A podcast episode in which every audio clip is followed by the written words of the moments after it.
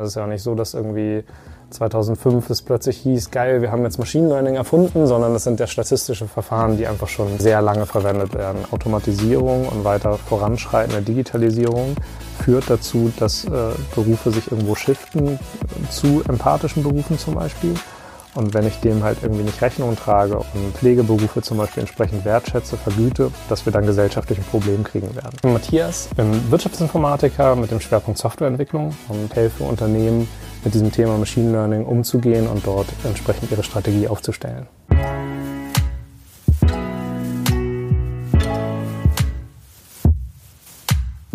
Herzlich willkommen zu meiner weiteren Folge meines Format Difference. Heute Matthias Lau zu Gast. Ähm, aus vielerlei Hinsicht habe ich mich sehr auf dieses Interview gefreut. Zum einen ist er ein großartiger Softwareentwickler und Softwarearchitekt und kann uns eine ganze Menge über das spannende Thema Machine Learning, KI und so weiter erzählen. Und auf der anderen Seite interessiere ich mich natürlich auch sehr viel für den Einfluss von Technologie und der Digitalisierung auf Unternehmenskulturen, welche Sorgen damit einhergehen und alles das wird heute Thema sein. Viel Spaß dabei. Matti, herzlich willkommen ähm, in meinem äh, Podcast-Format Different. Wir kennen uns schon, ich hatte ein bisschen drüber nachgedacht, seit, glaube ich, 2011 haben wir uns das erste Mal kennengelernt. Von daher, ähm, meine ersten ähm, Gedanken sind, du hast mal was gemacht im Facebook E-Commerce, ganz früher mal. Mhm, korrekt. Und Surfmarken waren auch mal ein Thema. Und vielleicht ja. das einmal kurz zum Einstieg. Erzähl doch mal, wer du bist, was du machst.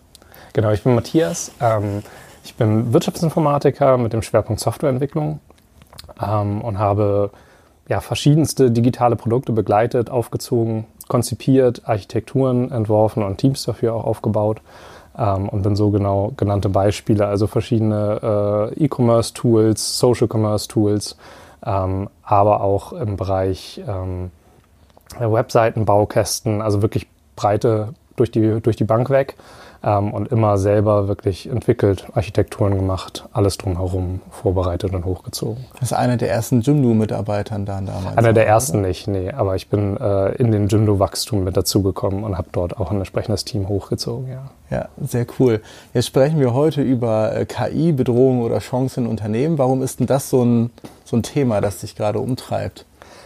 Also das Thema KI begleitet mich tatsächlich schon seit ungefähr 2006, 2007. Da habe ich so meine ersten Deep Learning ähm, mal geschrieben. Ähm, es war aber immer eher so ein passiver Begleiter. Also so ein, ähm, ein Tool, ein Handwerkszeug, was man, äh, was man mitnimmt, was mich begleitet hat. Ähm, was jetzt aber mehr und mehr spannend wird, weil es einfach gerade in die breite Masse getragen wird, weil es ein Hype-Thema wird. Ähm, und weil mit diesem Hype-Thema zum einen sehr viele Möglichkeiten jetzt entstehen, da einfach es einfacher ist zu nutzen, wir mehr Rechenpower haben, mehr, mehr Tools, mehr Möglichkeiten. Ähm, aber auch genau die Gefahr besteht, das falsch zu machen. Und man sieht, dass sehr viel doch jetzt ähm, ähm, sehr unprofessionell auch gemacht wird. Also so, dass man Sachen ausprobiert, die aber nicht unbedingt ähm, wirklich professionell und produktiv verwendet werden können. Ähm, weshalb ich mich jetzt auch stärker die letzten Jahre wieder dafür interessiert habe, da einzusteigen und ähm, dort auch jetzt Unternehmen helfe, ähm, das entsprechend vorzubereiten, das Fundament zu legen für die KI-Zeit. Wenn du meinst unprofessionell oder, oder fehlerhaft sogar, sind die Use Cases, die existent sind und einfach noch nicht ausgereift oder auf dem Weg zu guten Lösungen komme ich nicht richtig voran, weil diese Grundlagen nicht da sind? Nee, ich glaube, da ist das Problem gar nicht die Use Cases. Also natürlich muss man da auch lernen. Ähm, die Herausforderung ist, glaube ich, einfach, dass da die in der breiten Masse die Best Practices und die, ähm, die Erfahrungen einfach noch nicht existieren. Also man kann es jetzt sehr einfach ausprobieren. Das heißt aber nicht, dass dieses einfache Ausprobieren immer gleich das ist, was ich in der produktiven Nutzung stabil ähm, äh, in meinen Alltag integrieren kann. Das heißt, ähm, wir sind in einer Phase, wo sehr viel MVPs produziert werden, sehr viel äh, Prototypes, ähm, aber halt noch nicht diese marktreifen Applikationen, wo ich dann auch wirklich gut skalieren kann, wo ich ähm, auch das nächste Machine Learning Projekt gut integrieren kann, wo ich laufende Weiterentwicklung meiner Daten und meiner Erkenntnisse immer direkt automatisiert einfließen lassen kann. Ich glaube, das sind so die Herausforderungen, ähm, vor der vielen Unternehmen stehen jetzt. Was war denn 2006, 2007 einer der ersten Algorithmen, du, die du geschrieben hast oder Use Cases, für die du eine Anwendung gebaut hast? Äh, das waren dort sehr, zu Beginn natürlich sehr theoretische Ansätze. Ähm, für mich ging es damals darum, ob ich ähm, äh, ein Masterstudium in dem Bereich Cognitive Science mache. Und ähm, die beispielhaften Deep Learning-Algorithmen waren dort für Bildklassifizierung. Das war damals so das Typische, was man am Einstieg viel oder auch heutzutage noch, was man am Einstieg viel macht.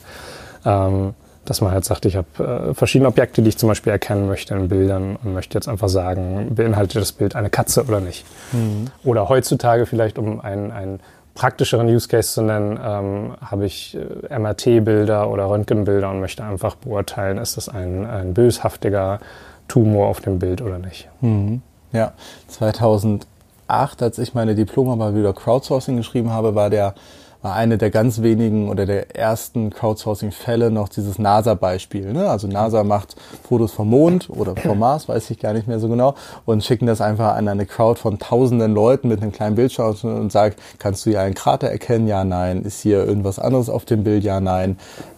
Das sind heutzutage schon auch Beispiele, dafür müssen jetzt nicht mehr tausend Leute ran mit drei Bildausschnitten, sondern das macht die Maschine, oder?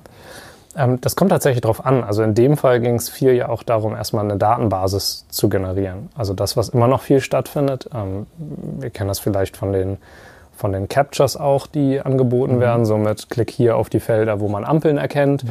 ähm, oder wo man Autos erkennt. Das sind alles Elemente, wo ich, wo ich versuche, diese Labels zu generieren. Das heißt, ich brauche erstmal eine Datenbasis, wo ich sage, ich habe eine Datenbasis mit ganz vielen Bildern und ich habe zu jedem Bild die Informationen, sind da jetzt Ampeln drauf oder nicht. Mhm. Und diese Daten kann ich dann nachher nehmen, um äh, in dem Fall Machine Learning Algorithmus zu trainieren, ähm, auch wirklich Ampeln zu erkennen. Aber ohne diese Datenbasis ist es auch schwer zu starten. Lass mal ganz kurz bei dem Beispiel bleiben. Das finde ich gerade ganz interessant. Ich habe mir noch nie gefragt, wer denn da eigentlich dahinter steckt. Wer sammelt denn dann diese Datenbasis? Gerade an Beispiel dieser Ampel-Captures? Also ich glaube, die Captures, da steht, äh, das Unternehmen wurde von Google gekauft. Das heißt, dort ist wirklich Google, der die äh, Daten ah, okay. sammelt. Aber das kommt entsprechend darauf an. Also natürlich sind die großen Tech-Player, die, die, die geübt sind im Datensammeln, die sammeln Daten in jeglicher Hinsicht mhm. und haben dadurch natürlich auch einen gewissen Wettbewerbsvorteil, wenn es in diese Technologien gibt. Mhm. Wie würdest du deiner Oma KI erklären aktuell? Was machst du denn da, mein Junge, eigentlich den ganzen Tag? Bei meiner Oma wird das schwer, weil ähm, weil da glaube ich dann auch das mathematische Grundverständnis, also es geht bei KI, vielleicht erstmal das Wichtigste bei KI muss man differenzieren, redet man wirklich über künstliche Intelligenz oder redet man über Machine Learning? Das sind eigentlich so die typischen, äh, die, die typische Differenzierung, die man heutzutage macht. Ähm, wo ich ganz schön finde, das Zitat, äh, wenn es in Python geschrieben ist, dann ist es Machine Learning, wenn es in äh, PowerPoint geschrieben ist, dann ist es eher KI. Ähm, das heißt, KI und AI sind natürlich eher Marketingbegriffe, ähm, die das geprägt haben. Und da gibt es jetzt verschiedene Einordnungen, wo Machine Learning zu finden ist. Ist das eine Subkategorie? Spricht man von starker, schwacher KI oder ähnliches? Ähm, grundsätzlich muss man sagen, wenn man im Forschungsbereich guckt, also so Bleeding Edge, was geht alles, da kann man teilweise schon wirklich künstliche Intelligenz sehen, also wo man versucht, ganzheitlich das, was ein Mensch kann, was Intelligenz ausmacht, abbildet. Ähm, das meiste, was wir aber gerade in der Industrie sehen und was im Alltag eine Rolle spielt, ist eher ähm, Machine Learning. Also da sind es eigentlich statistische Methoden, wo ich versuche, ähm, zum Beispiel klassisch eine Regression zu machen. Ich versuche eine Zahl hochzurechnen. Ich sage, mhm. ähm, wie viel von den Produkten werden jeden Tag gekauft und versuche daraus zu ermitteln, wie viel werden dann morgen wahrscheinlich gekauft. Das sind so klassische, klassische Vorhersagefälle. Mhm. Gibt es Branchen, die schon besonders weit sind in den Anwendungsfällen oder auch, auch, auch aus deiner Sicht in der Softwareentwicklung? Also wo wird wirklich schon gutes Machine Learning entwickelt, findet sich im Alltag schon wieder? Ähm, also sind verschiedene Branchen unterschiedlich weit, kommt so ein bisschen auf an, welchen Teilbereich des Machine Learnings man auch betrachtet. Ähm, Im Marketing kennt man es teilweise von den Bidding-Tools, dass man jetzt also wirklich sagt, ich versuche ähm, Gebote im Online-Marketing automatisiert abzusetzen. Ähm, auch im Industriebereich ist es doch schon gang und gäbe, halt zu gucken, wie optimiere ich meine Maschinenauslastung oder versuche Ausfälle vorherzusagen durch ähm, maschinelle Algorithmen. Ähm, aber es ist halt schwer zu sagen, weil es viel auch in Details steckt. Also ich sage mal so alles, was im Recommender-System liegt. Also Produkte, die auf Amazon empfohlen werden, Filme, mhm. die auf Netflix empfohlen werden, das, da stecken alles Machine Learning-Algorithmen mhm. hinter. Ähm, das heißt, es ist wirklich ein Handwerkszeug, was eigentlich schon überall verwendet wird. Ich muss bei Machine Learning immer an die Bankenindustrie denken. Und zwar an, mhm. an den Fall, ich weiß nicht, ist ein Jahr her, wo irgendwie kurz das Gerücht gestreut wurde, ähm, Google kauft Microsoft oder andersherum oder so. Und plötzlich innerhalb von zwei, drei Minuten gingen auch die Aktienkurse mehr oder weniger durch die Decke, bis der erste Mensch auf die Idee gekommen ist, dort einmal einzuschreiten, dass das wahrscheinlich nur eine, eine Fake News ist oder so. Ja. Aber in der Zwischenzeit wurden wahrscheinlich schon diverse Milliarden Dollar einmal kurz hin und her transferiert und hat sich dann wahrscheinlich wieder eingependelt. Ähm, so, und ihr habt mal die Autobiografie, nicht die, aber die Biografie über das Unternehmen ähm, BlackRock gelesen und dort stand auch, Supercomputer macht sehr, sehr viele Vorhersagen. Ist der Bankensektor schon da auch sehr weit? Hast du da mal Einblicke reinbekommen oder mal was gelesen? Also da habe ich tatsächlich jetzt nicht so viele Einblicke. Ähm, es ist halt ein Anwendungsfall, wo es halt total Sinn macht und wo schon früh zumindest auch in diesem ganzen Kryptowährungsbereich und Börsenvorhersagen ähm, Anwendungsfälle und Beispiele gezeigt wurden. Ähm, weil natürlich ich, ein Kursvorhersagen ist genau das, was ich meinte. So historische Daten nehmen und Vorhersagen treffen auf die zukünftigen Daten ist halt so ein Musteranwendungsfall. Und der ist dort natürlich von hoher Relevanz. Deswegen spielt es da schon länger eine Rolle. Auch tatsächlich, man muss ja auch sagen, Machine Learning ist ja jetzt nicht plötzlich da gewesen. Also es ist ja auch nicht so, dass irgendwie 2005 es plötzlich hieß, geil, wir haben jetzt Machine Learning erfunden, sondern das sind ja statistische Verfahren, die einfach schon schon sehr, sehr, sehr lange verwendet werden. Und auch die, ähm, die Software von BlackRock, äh, die da im Hintergrund steht, Aladdin heißt sie, glaube ich, mhm. ähm, die, die gibt es ja einfach schon sehr, sehr lange. Die gibt es ja schon weiß ich gar nicht, 80er, 90er Jahre oder sowas, ähm, die am Anfang halt auf simpleren statistischen Verfahren wahrscheinlich basiert ist oder auf regelbasierten Verfahren, ähm, aber vom Anwendungsfall immer das Gleiche gemacht hat, nämlich Vorhersagen ähm, treffen und dann äh, den entsprechenden Entscheidern ähm, aufzeigen. Mhm. Jetzt beschäftigst du dich ja mit dem Thema schon ähm, viele Jahre und was, wenn du es anderen Leuten erklärst oder erzählst oder auf einer Bühne mal einen Vortrag hältst, ähm, was kommen da, die, die, die Reaktionen sind ja relativ gemischt. Äh, was, was sind so die, die Klassikerfragen, die dir gestellt werden oder die Reaktionen, die du da hast? Also das sind natürlich genau die, die klassischen Fragen. Es gibt die, die schon ein bisschen weiter sind, die eher fragen, okay, wo fange ich an oder, oder was mache ich jetzt konkret? Ähm, dann natürlich eher die Arbeitnehmersicht mit, ich verliere meinen Job, aber auch aus Unternehmersicht die Ängste mit, werde ich jetzt abgehängt? Kann ich überhaupt irgendwie als Mittelständler zum Beispiel oder als kleinerer Mittelständler, ähm, kann ich das überhaupt leisten? Kann ich so technologisch werden, um dort mitzuhalten? Äh, das sind die Klassiker. Und dann natürlich äh, die typischen Dystopien, werden wir jetzt alle von Maschinen äh, überrannt und äh, in Zukunft unterjocht. Ähm, ja, das sind, glaube ich, die typischen. Deine persönliche Meinung zum Unterjochen? Das also kann, kann sein, aber wenn dann noch sehr lange hin. Also wir sind da einfach noch nicht auf dem Weg. Was ich eben meinte, im Moment ist wirklich so ein Hilfsmittel. Es ist Statistik, es ist, gewinnt immer mehr Komplexität, aber wir sind nicht in dem Bereich, wo die eigenständig ähm, solche, solche Patterns aufzeigen können oder äh, Verhalten aufzeigen können, um irgendwie die Menschheit zu unterjochen. Mhm. Ähm, also im Moment ist doch der der Mensch immer noch der, der eigentlich die Fragestellung formuliert und der Algorithmus ist der, der Antworten findet. So, aber nur wirklich gezielt zu dem, wo er irgendwie für designt wurde. Dann lass doch mal mit dem einen Bereich anfangen, mit dem, ähm, wo fange ich an, was kann ich für mich als Unternehmen denn eigentlich tun, sozusagen gerade in die Produktentwicklung und im zweiten Part nochmal, was bedeutet das eigentlich für, das, für die Organisation, aber mit, mit, mit dem ersten Part, wo fange ich denn an? Also wichtig ist genau dort ähm, eigentlich möglichst erstmal Erfahrung äh, aufzubauen und, und äh, Wissen aufzubauen, um das beurteilen zu können. Also man kann, äh, wo man konkret anfängt, nicht pauschalisieren, also, weil es wie gesagt nur ein Tool. Das heißt, es wäre eher so die Frage, hey, wie fange ich mit Excel an oder mhm. ähnliches? Mhm. Also das heißt, das Erste, was man da machen würde, guck erstmal, was kann ich damit überhaupt machen ähm, und baue dieses Basiswissen auf. Also da sollte man wirklich mit loslegen. Dann würde ich immer vorschlagen, wirklich auch so einen kleinen Use Case rauszusuchen, dass man sagt, hier ist was, das können wir überschauen. Da haben wir alle durchdrungen, warum wir das machen. Wir können sehr kurzfristig auch sehen, ob das jetzt erfolgreich ist oder nicht. Ähm, und das ist nichts, wo wir jetzt jahrelang erstmal auch in Forschung investieren müssen.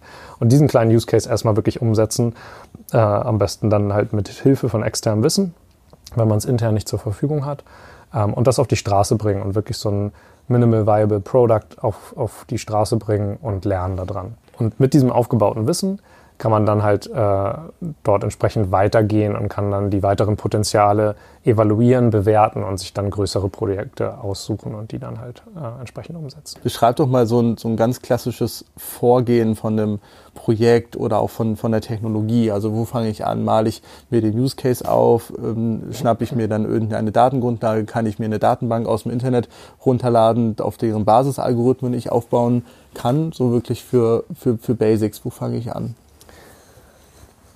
Also jetzt mal angenommen, ich habe noch nicht viel internes Wissen und ich mhm. fange jetzt an mit der Thematik, mich zu beschäftigen und habe als äh, Management-Team begriffen, dass dieses Thema relevant ist und ich mich unbedingt dazu aufstellen mhm. muss.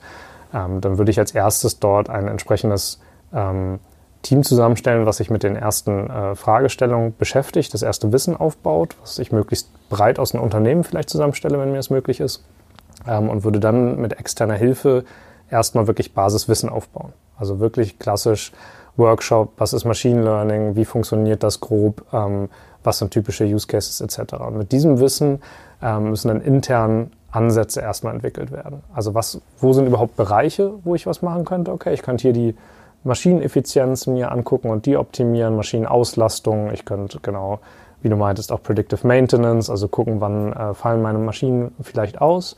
Und wenn ich diese Felder identifiziert habe, werde ich dann konkreter, suche mir konkretere Use Cases raus und ähm, habe dann hoffentlich am Ende einen Use Case, wo ich sage, okay, pass auf, ich mache erstmal einen kleinen Use Case, wo ich äh, hier die Maschinenauslastung mir jetzt angucke und ähm, hier gibt es ein Problem, was wir regelmäßig haben, weshalb wir typischerweise zum falschen Zeitpunkt die Maschinen umrüsten auf ein anderes Produkt oder ähnliches. Ähm, und das versuche ich jetzt äh, zu reduzieren. Mhm. Und dann ähm, werde ich entsprechend dort Projektteam aufsetzen und werde über einen äh, hoffentlich kleinen Zeitraum dort halt ein Machine Learning Model äh, entwerfen da brauche ich in der Regel dann halt Wissen von klassischen Data Scientists, die meine Daten entsprechend aufbereiten, analysieren und herausfinden, was modelliere ich da jetzt, was baue ich am besten, um dieses Problem ähm, zu tackeln. Auch dort ist durchaus sinnvoll, breites Wissen sich erstmal ranzuholen. Ähm, meiner Erfahrung nach ist es oft auch der Fall, dass man äh, so ein Problem formuliert und dann feststellt, okay, man kann es mit Machine Learning ähm, angehen, muss man aber gar nicht unbedingt und vielleicht ist es auch mhm. ähm, äh, dort einfach gar nicht das adäquate Tool, sondern ich kann es mit sehr klassischen Algorithmen einfach viel, viel besser ähm, ähm, attackieren. Und ähm, ich glaube, das ist auch immer wichtig. Machine Learning, wie gesagt, ist, eine, ist ein Tool. Ähm, das heißt nicht, dass ich es immer benutzen muss. Mhm. Ähm, und man sollte, glaube ich, auch nicht darin verfallen, dass man sagt, geil, lass mal Machine Learning machen. Wir müssen jetzt alle Machine Learning machen. Ähm, sondern man sollte es in sein Handwerkszeug mit aufnehmen, in seinen äh, Werkzeugkoffer ähm, und wissen, wie man es anwendet und wo. Mhm.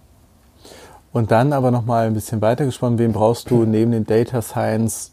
Wie sieht so ein typisches Projektteam aus, wenn du dir eins zusammenstellen würdest, wo alle Capabilities, alle Skills typischerweise benötigt werden, dann auch drin sind? Also bei jetzt so einem breiten Projekt hast du, wie gesagt, die Data Scientists ähm, oder wie man sie nennen mag, diese Begrifflichkeiten sind auch noch sehr in Form. Mhm. Ähm, also ich brauche jemanden, der meine Daten gut aufbereiten und bereinigen kann. Das macht er in der Regel auch sehr eng mit Domain-Experten zusammen. Also das ist vielleicht dort nochmal eine wichtige Anforderung. Ich brauche, auch wenn ich das, äh, oder gerade wenn ich das von externen Leuten machen lasse, das muss sehr eng in Zusammenarbeit mit den internen Domain-Experten passieren, weil nur die wissen natürlich, was besagen eigentlich die Daten gerade, ähm, was kann ich da wirklich jetzt rausnehmen oder was ist dort stark signifikant für, mhm. für meine Problemstellung. Ähm, dann wird auch der Data Scientist, vielleicht schon zusammen mit Machine Learning Engineers, wenn man sie dann so nennt, die werden also dort eine Struktur, ein, eine, eine, ein Modell, eine Repräsentation von diesen Daten erstellen, ähm, welches dann halt in der, äh, in der Lage ist, solche Vorhersagen zum Beispiel zu treffen oder Daten entsprechend irgendwie zu clustern in verschiedene Gruppierungen oder ähnliches. Ähm, und danach geht es dann wirklich ins Systemische rein, dass man sagt, okay, wo betreibe ich dieses Model? Ist das eine API, die ich als einen Microservice irgendwohin ähm, äh, deploye? Wie versioniere ich, wenn ich da jetzt mehrere Versionen von dem Model über die Zeit erstelle? Ähm, bin ich dazu überhaupt in der Lage? Also komme ich in nahezu Echtzeit oder in regelmäßigen Rhythmen zumindest an neue Daten, an aktualisierte Daten? Wie monitore ich das Ganze? Also wie kann ich im Verlauf, wenn ich neue Models generiere, beurteilen, ist das eigentlich besser geworden, schlechter geworden, mhm. ist es mhm. vielleicht langsamer geworden und all diese Themen. Und dafür brauche ich äh, in vielerlei Hinsicht auch einfach klassische gute Softwareentwickler und Architekten und Infrastrukturexperten, Cloud-Experten etc. Und das kommt dann wirklich darauf an, wo ist das im Einsatz? Habe ich eine dezentrale ähm, Applikation, die vielleicht zum Teil in meinen Maschinen, in meiner Fabrik mhm. läuft? Ähm, zentralisiere ich das Ganze in eine Cloud-Umgebung? Ähm, das muss man dann sehr individuell gucken. Mhm. Jetzt hast du ja ganz viele Jobprofile auch genannt, die, um die wir uns in den nächsten Jahren wahrscheinlich keine Sorgen machen müssen, sondern die werden ähm, eher noch häufiger ähm, gebraucht als quasi bisher. Ähm, Jetzt hatten wir genau die, die gegenseitige Betrachtung, wenn wir sagen, Unternehmen schaffen diese MVPs aufzubauen, schaffen Teilprozesse ihrer Wertschöpfungskette ähm, zu automatisieren, mit Machine Learning eine neue Ebene quasi zu erlangen. Ähm, dann fallen halt auf der anderen Seite klassische Rollenprofile ja gefühlt erstmal weg. Also die Leute, die dann nicht mehr so viel durch die Gegend fliegen müssen, um zum richtigen Zeitpunkt zu schauen, ob die Maschine abgenutzt ist oder nicht, wenn die Maschine das ja quasi dann zurückmeldet. Ähm, hast du, führst du in deiner Rolle auch solche Diskussionen mit Unternehmen? Also was ist dann genauso diese kritische Meinung? Ist das, ist das was Politisches? Ist das was Wirtschaftspsychologisches? Ähm, was kommt so um die Ecke? Und, und sind wir überhaupt schon bei dem Punkt zu sagen, oh Gott, oh Gott, ähm, die Maschine macht jetzt meinen Arbeitsplatz kaputt? Also sind das schon wirklich Unterweltszenarien oder sage ich das zwar und weiß aber im Umkehrschluss auch schon, naja, komm, eigentlich ist das auch noch Quatsch. Also wie stark das diskutiert wird, kommt natürlich auch auf den Kunden an, wie, wie der sich da positioniert. Also es gibt schon Kunden, die sagen, na gut, das ist halt Transformation und wer die Transformation mitgeht, ähm, der kann halt dabei bleiben, wer nicht, der hat halt Pech gehabt. Ähm, und es gibt natürlich Kunden, die, ähm, ähm, die sehr sozial auch agieren und sich da sehr viel Gedanken darum machen, wie nehme ich meine Mitarbeiter mit, wie kann ich denen auch die Chance geben, sich zu wandeln oder einen Platz zu finden, wie sie äh, diese Änderung mitgehen können. Und das ist ja auch nichts, was jetzt neu für Unternehmen ist. Also es gab es ja eigentlich schon immer. Die Digitalisierung hat es nochmal stark vorangetrieben ähm, mit sich Gedanken machen, wie ein Arbeitsplatz sich verändert. Aber das hatten wir auch schon bei der Dampfmaschine und bei dem Auto und was auch nicht, was auch nicht alles. Also da gibt es schon viele Beispiele äh, in der Historie zu sehen. Aber wenn ein Unternehmen diesen Prozess schon mit begleitet, dann kann sie das ja nur, wenn sie ein klares Zukunftsszenario schon haben. Ne? Also so, hey, hier wollen wir hin als Unternehmen. Ne? Wir arbeiten jetzt daran, dass wir ähm, 25 Prozent unserer Wertschöpfungskette in zehn Jahren von der Maschine aus äh, bewerkstelligen lassen. Das führt wiederum dazu zu freien Kapazitäten, die wollen wir einsetzen für hm, irgendwas on top. Mhm. Sind die Unternehmen, also ich, ich würde jetzt aus dem Bauch heraus sagen, ich kenne kein Unternehmen, das so klar schon einmal ihr Zukunftsszenario formuliert hat, worauf sie hinarbeiten, sondern vieles ist im Trial-and-Error-Modus gerade. Mal ausprobieren ja. und gucken mal, was passiert. Ja, aber ich glaube, bezogen jetzt auf die Arbeitsplätze ist es schon auch wichtig, dort einfach sich generell aufzustellen. Also weil gerade auch dieser Wandel funktioniert halt nur mit den Mitarbeitern. Also ähm, viel Machine Learning-Algorithmen werden jetzt zu Beginn auch eher als ähm, sogenannte Decision Support-Systeme eingeführt. Das heißt, man sagt gar nicht, ich löse diesen Prozess jetzt komplett ab im ersten Schritt oder automatisiere alles, sondern ich versuche eher die repetitive Tätigkeit, die administrative Tätigkeit ähm, über Algorithmen weiter zu automatisieren. Und ich brauche aber weiter den Menschen. Zum einen, um den Algorithmus zu sagen, ähm, was richtig, was falsch ist, wie es mhm. sein soll ähm, zum anderen aber auch durchaus noch, um Entscheidungen zu treffen. Also das BlackRock-Beispiel, äh, das ist ein Decision Support System, dieses Aladdin. Das heißt, der macht wilde Simulation, aber am Ende offeriert er auch nur das Ergebnis und sagt, so glaube ich sieht's aus, das sind wahrscheinliche Szenarien. Ähm, vielleicht sagt er sogar Empfehlungen, äh, das könnte man empfehlen, aber der kauft jetzt nicht vollautomatisiert irgendwelche Aktienpakete oder macht andere Investments. Also mhm. das ist schon noch, noch getrennt und das auch zu Recht. Mhm. Ähm, das heißt, es wird da immer die Menschen brauchen. Ähm, und wenn ich die nicht mitnehme und die, äh, sich, also die sich als, als Gegner von den Systemen sehen, dann werde ich auch keinen Erfolg mit meinem System haben. Mhm. Das heißt, ich muss die früh einbeziehen und auch mit den Mitarbeitern zusammen gucken, welche ihrer Tätigkeiten nehmen jetzt ab und welche nehmen vielleicht auch zu. Und meiner Erfahrung nach ist es oft durchaus ein gutes, ähm, sogar gutes Motivationselement, weil es fällt halt einfach viel administrative Tätigkeit weg, die gar nicht unbedingt jetzt das Beliebte ist oder der Part ist, der Mitarbeiter zu Überlastung führt. Mhm. Ähm, jetzt im HR-Bereich gibt es halt das Beispiel, dass man sagt, bisher hat ein HR-Mitarbeiter auch viel damit zu tun, Reisekostenabrechnungen ähm, zu bearbeiten oder Anträge zu bearbeiten etc. Sehr viel administrative Tätigkeit. Und dadurch kommt jetzt das wirkliche ähm, Human Relationship kommt zu kurz, also dass ich mich wirklich mit den Menschen und mit Personalentwicklung auseinandersetzen kann. Mhm. Und ähm, das ist zum Beispiel ähm, eine Möglichkeit, das halt zu shiften und zu sagen, okay, administrative Tätigkeit wird stärker vom Algorithmus ähm, übernommen und dieses Zwischenmenschliche, ähm, das kann jetzt wirklich stärker fokussiert werden von den Menschen. Mhm. Und da ist dann gar kein Arbeitsplatz irgendwie verloren gegangen. Es hat sich halt nur verändert. Mhm. Ich finde, es wäre eine sehr, sehr schöne Entwicklung, wenn es eigentlich noch menschlicher wird in unserer ganzen, mit den ganzen Daten. Mhm. Hast du noch ein Beispiel? Du hast ja ähm, eins deiner vorherigen ähm, Unternehmen, mit, mit, denen du tätig warst, war auch im Healthcare-Bereich, genau. im Bereich Krankenakten, Krankeninformationen und so weiter. Gibt es auch dort aktuell eine Entwicklung oder die du so aktiv mit begleitest? Ja, auf jeden Fall. Also im Gesundheitswesen wird Machine Learning schon stark eingesetzt für verschiedene Bereiche. Also es ist von Infektionsrisiken verhindern in Kliniken, also indem ich einfach vorhersagen Oder auf der Welt kann. Mit Corona. Ja, genau. Also Schade Corona nicht so gut. Gibt es ja auch schönes Beispiel. Ähm, äh, von Alibaba gibt es da entsprechend ähm, Algorithmen, die äh, bei der Corona-Behandlung ähm, helfen sollen. Und genau, da sieht man gerade, dass viel mit Technologie dieses Thema auch attackiert mhm. wird, um ähm, Verbreitung vorherzusagen, um wirklich Medikamente neu zu entwickeln und zu entdecken. Ähm, also da gibt es zig Anwendungsfälle. Aber äh, also ich finde es auch immer wichtig, in diese in kleinen Bereich zu gucken. Nicht nur dieses mit, hey, wir können jetzt das neue ähm, tolle Medikament, was uns äh, alle heilt, irgendwie erfinden, ähm, sondern wir können auch einfach schlichtweg einen Algorithmus machen, der besser koordiniert, wo der Arzt jetzt hingehen muss und dadurch äh, bleiben Patienten, bei denen es kritisch ist, irgendwie ähm, weniger sitzen oder werden weniger vergessen oder ähnliches. Also was da prozessuell einfach möglich ist, ähm, ist auch sehr, sehr wichtig. Mhm. Ich finde grundsätzlich im Gesundheitswesen den Ansatz, nicht nur äh, Kranke wieder gesund zu machen, sondern gesunde Leute gesund äh, zu lassen oder ähm, noch, also Gesundheit zu stärken, ähm, auch sehr schön quasi in dem einzelnen Ansatz. Ähm, und dort ähm, erhoffe ich mir oder kann mir zumindest auch sehr gut vorstellen, dass da aufgebaut wird auf dem ganzen Gesundheitstrend, den es aktuell gibt in Richtung Ernährung, ähm, Essen, Trinken, Bewegung, Schlaf und so weiter, wenn dort die Informationen zentralisiert zusammenlaufen, wir dadurch auch nochmal stärker ähm, lernen Genau.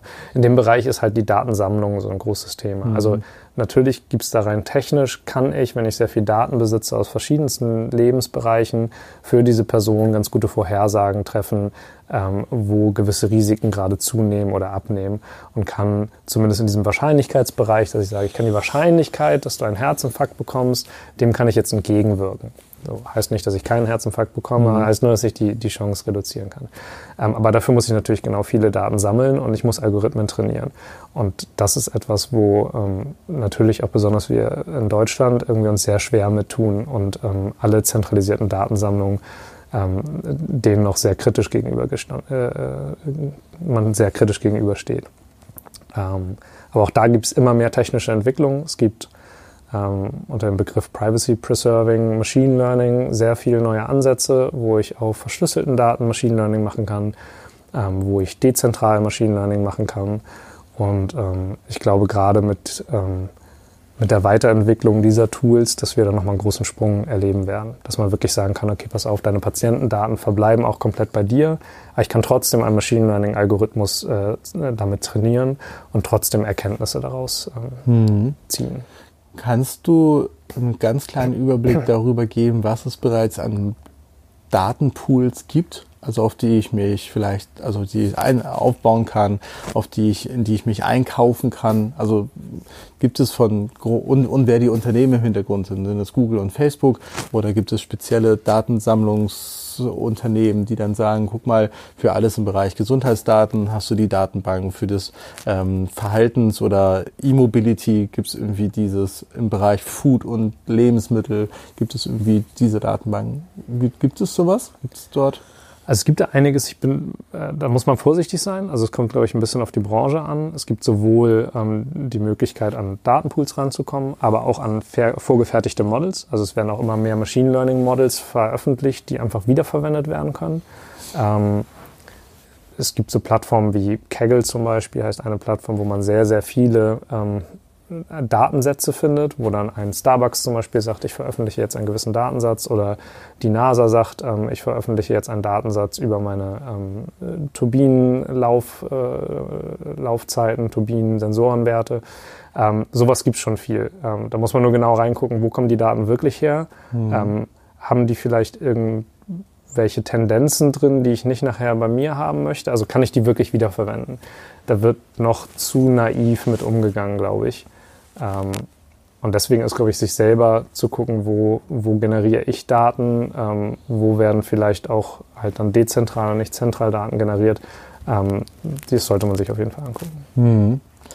Gibt es einen Use Case, den du gerne bearbeiten wollen würdest, der so richtig so ein Thema ist, boah, wenn du das nochmal zwei, drei Jahre weiterspinnst und gelöst hast oder in den Ansätzen, welcher wäre das?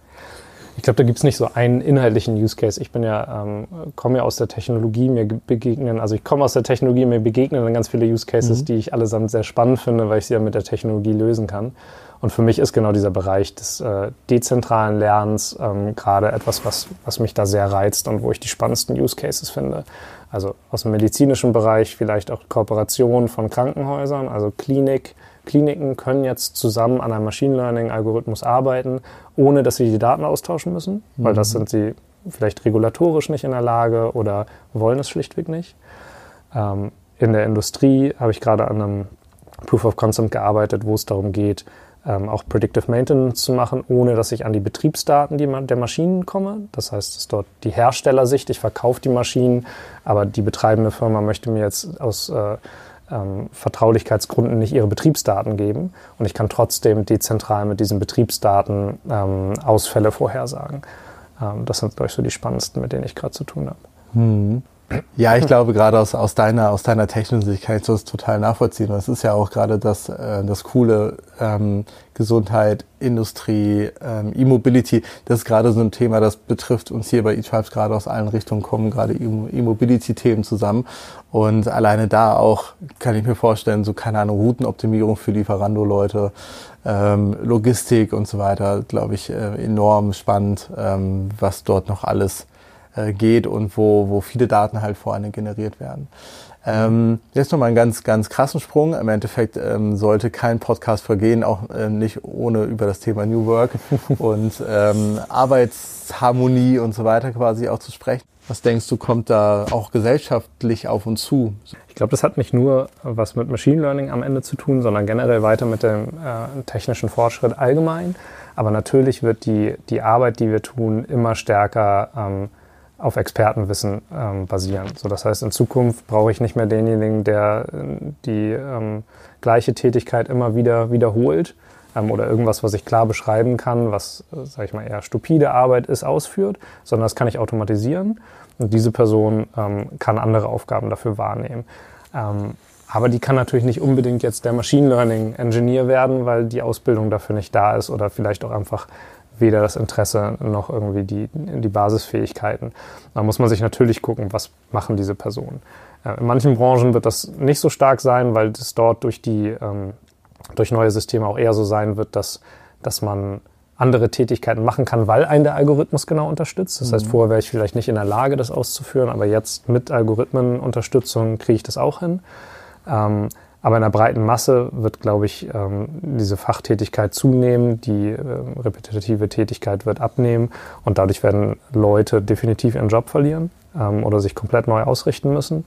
Ähm, und es wird auch so sein, dass Leute eine sehr hohe Belastung mit sehr anspruchsvollen Tätigkeiten erhalten. Also wo ich früher vielleicht dann die acht Stunden meines Tages ähm, äh, so strukturiert habe, dass ich zum Teil sehr viel Brainwork hatte, zum Teil dann eher nochmal administrative Tätigkeit und dadurch eine gute Mischung hatte, habe ich jetzt sehr konzentriert vielleicht nur dieses Fachwissen ähm, und ermüde damit natürlich auch viel stärker in meinem in meiner Brainwork. Mhm. Das heißt, ich glaube, dass wir da schon ähm, andere Arbeitsmodelle und auch gesellschaftliche Modelle schaffen müssen, um diesen ähm, Entwicklungen ähm, irgendwie gerecht zu werden. Dass man halt dort über bedingungsloses Grundeinkommen zum Beispiel für Leute, die genau sich anderen Tätigkeiten zuwenden wollen und müssen, weil ähm, für die der Job auch gar nicht mehr da ist. Mhm. Ähm, oder auch andere Arbeitszeitmodelle, die einfach dem entgegenkommen, dass ich diese Belastung halt gar nicht mehr acht plus Stunden am Tag ähm, ausführen kann. Mhm. Zumindest nicht in der Qualität. Ich, ich glaube, das, was du vorhin meintest, mit es muss gesellschaftlich auch oder auch in den Unternehmensstrukturen begleitet werden, dieser Prozess. Ich glaube, was auch sehr wichtig ist, dass wir ein Bewusstsein schaffen für die eigentliche Zielerreichung. Und ähm, also wenn, wenn das Ergebnis erzielt wird, ob es in zehn Minuten erzielt wird, in einer Stunde oder in zwölf Stunden, Exakt. ist dann etwas äh, weniger Wichtigkeit zu sagen, ich habe doch heute meine acht Stunden gearbeitet. Ja, also dass eben genau. nicht nur diese einzelne Minute zählt, sondern das Ergebnis. So, ne? Und für einen ist es im Endeffekt ähm, sehr viel anstrengender, keine Ahnung, in einer Stunde Arbeitsleistung zu erbringen mit maschineller Unterstützung, Ergebnis erzielt, bin dann aber auch fertig für den Tag. Ähm, als aber auch trotzdem wahrscheinlich noch Tätigkeiten, die auch mal acht oder zehn Stunden quasi auch brauchen, dafür aber körperlich oder geistig nicht so anstrengend sind. Aber dafür haben wir weltweit eigentlich ja kaum ein Bewusstsein. Also das sieht man ja in, egal ob ich ein Handwerker, ähm, ob ich ähm, ein Künstler oder ein Beratungsunternehmen beauftrage, letztendlich lasse ich mir Stundenzettel zeigen und bezahle ja. ihn nach Stunden, ob er in dieser Zeit einen guten oder einen nicht so guten Output erbracht hat, sogar noch eine zweite Rechnung sozusagen. Genau. Das liegt ja auch vor allem daran, daran, dass ich Zeit sehr gut einfach messen kann und mhm. beurteilen kann, während ich das Ergebnis halt schwer einschätzen kann. Also es ist deutlich, deutlich anspruchsvoller. Ja. ja, kann mir auch gut vorstellen, dass da ähm, irgendwann ein, ein bisschen äh, Ungerechtigkeitsgefühl aufkommt, weil ich vielleicht den besseren Machine Learning Algorithmus in meiner Tasche habe, der mich äh, enabled hat, in der Hälfte der Zeit fertig zu werden, hingegen du einen schlechten Algorithmus in deiner Tasche hast, bin ich irgendwie, ja genau, doppelt so schnell fertig und dann findest du das eigentlich doof, dass ja. ich so schnell fertig bin. Ja, sowas kann gut passieren. Ich glaube, dass aber, wie gesagt, auch dieses Gesellschaftliche sehr wichtig ist, dass wir uns klar machen müssen, Automatisierung und weiter voranschreitende Digitalisierung führt dazu, dass äh, Berufe sich irgendwo shiften zu empathischen Berufen zum Beispiel. Und wenn ich dem halt irgendwie nicht Rechnung trage und ähm, Pflegeberufe zum Beispiel entsprechend wertschätze, vergüte oder durch halt irgendwie so ein Grundeinkommen oder ähnliches ermögliche, ähm, dass wir dann gesellschaftlich ein Problem kriegen werden. Mhm. Ähm, weil dann laufen wir wirklich da rein, dass wir irgendwann einfach nur viele Arbeitslose haben, äh, viele überlastete Fachkräfte oder zu wenig Fachkräfte und das nicht entsprechend umverteilen können. Mhm. Ja, ich bin auch sehr gespannt, wie du vorhin schon gesagt hast, ähm, viele Dinge haben sich ja also wir, wir haben ja jetzt schon alle paar Jahrzehnte, Dekaden, haben wir schon eine Veränderung mit dem Blick auf Systeme, Wirtschaftszweige, Leistungserbringung und so weiter. Ich beschreibe das gerne, wenn wir alleine auf E-Commerce schauen, ist ja jetzt nicht so, als würde das Internet den Handel kaputt machen oder die Innenstadt, sondern früher gab es Tante Emma, dann gab es große Ketten, dann gab es den kleinen Online-Händler, gibt es den großen Online-Händler und alle paar Jahre äh, entwickelt es sich einfach weiter. Aber bisher, finde ich, haben wir einfach immer eine etwas weitere Entwicklung. Aktuell kann ich jedes Produkt online kaufen, bekomme es sehr schnell geliefert, aber es bleibt ein Produkt, das mir dass ich kaufe, dafür Geld mhm. bezahle und irgendwo geliefert bekomme. Wenn jetzt gerade in Richtung ähm, Leistungserbringung mir Dinge abgenommen werden, über die ich vielleicht schon gar nicht mehr nachdenke, passieren dort Dinge, die, glaube ich, mit der Vergangenheit kaum, kaum irgendwie vergleichen kann. Dass die Dinge also ich einfach nur, also dass die Dinge schneller gehen und vielleicht in dem Output verbessert werden. Hingegen ähm, äh, Dinge, die, über die ich gar nicht mehr nachdenke, gerade wie so Folgegenerationen, die gar nicht mehr wissen, dass ich früher für irgendwelche Arbeit am Fließband stehen musste oder Bilder gezählt habe oder sowas. Ähm, da bin ich auch sehr gespannt, was das ähm, auch eher gesellschaftskulturell mit uns, mit uns machen wird. Genau. Früher war Muskelkraft sehr relevant, das sowohl stimmt. vom Menschen als auch vom Tier. Das hat sich im Prinzip wegentwickelt. Ähm, vielleicht erleben wir halt jetzt eine ähnliche Entwicklung für, äh, für die geistige Tätigkeit, sodass die mhm. geistige Tätigkeit äh, jetzt relevant ist und auch immer weiter abnimmt. Ähm, und dann bleibt vielleicht die genau die menschliche, die empathische Komponente, die körperliche Komponente. Ähm, mal schauen. Ich habe leider, ich bin kein guter Mensch, der sich gut Zahlen merken kann, aber ähm, mir ist sowas in Erinnerung geblieben, wie damals braucht man 80 Prozent der menschlichen Arbeitskraft, um die Welternährung irgendwie zu produzieren, heutzutage 8 ja. Prozent quasi nur noch frei. Ist ja eben die Frage, was tue ich mit den anderen 72 frei gewordenen? Genau. Und Und das ist eine Entwicklung, wie gesagt, die schon immer da war. Ich, ich, kann mir Zahlen merken, ähm, ich, ich, wusste nur die Zahl nicht, aber ich weiß, dass äh, zum Beispiel 65 Prozent ähm, aller Berufe in den USA erst in den äh, letzten Jahren dazugekommen sind. Also irgendwie vor 20 Jahren gab es diese Berufe einfach noch gar nicht. Mhm. Ähm, und das sind halt Entwicklungen, die immer weitergehen werden. Mhm. Sehr spannend. Vielleicht ähm, wir würden das nochmal in zehn Jahren sitzen wir vielleicht nicht mehr hier auf dieser Couch, sondern auf einer, auf anderen Couch ähm, und ähm, können auch mal retrospektiv auf dieses ganze Thema irgendwie schauen. Und ich glaube aber auch, ist jetzt gerade einfach mega spannend, weil wir ein Fundament dafür legen, genau. wie die nächsten Jahre und vielleicht sogar die nächsten Generationen auch in Richtung ihrer Leistungserbringung und überhaupt unseren Alltag ähm, bearbeitet bekommen. Genau, wir gestalten jetzt mit, dass es halt eine Chance wird und nicht die Bedrohung. Das stimmt. Super. Martin, herzlichen Dank für deine Zeit und die Vielen spannenden Dank, Einblicke. Und ja, wir werden alle das Thema äh, weiter im Auge behalten. Das machen Vielen wir. Vielen Dank. Gerne.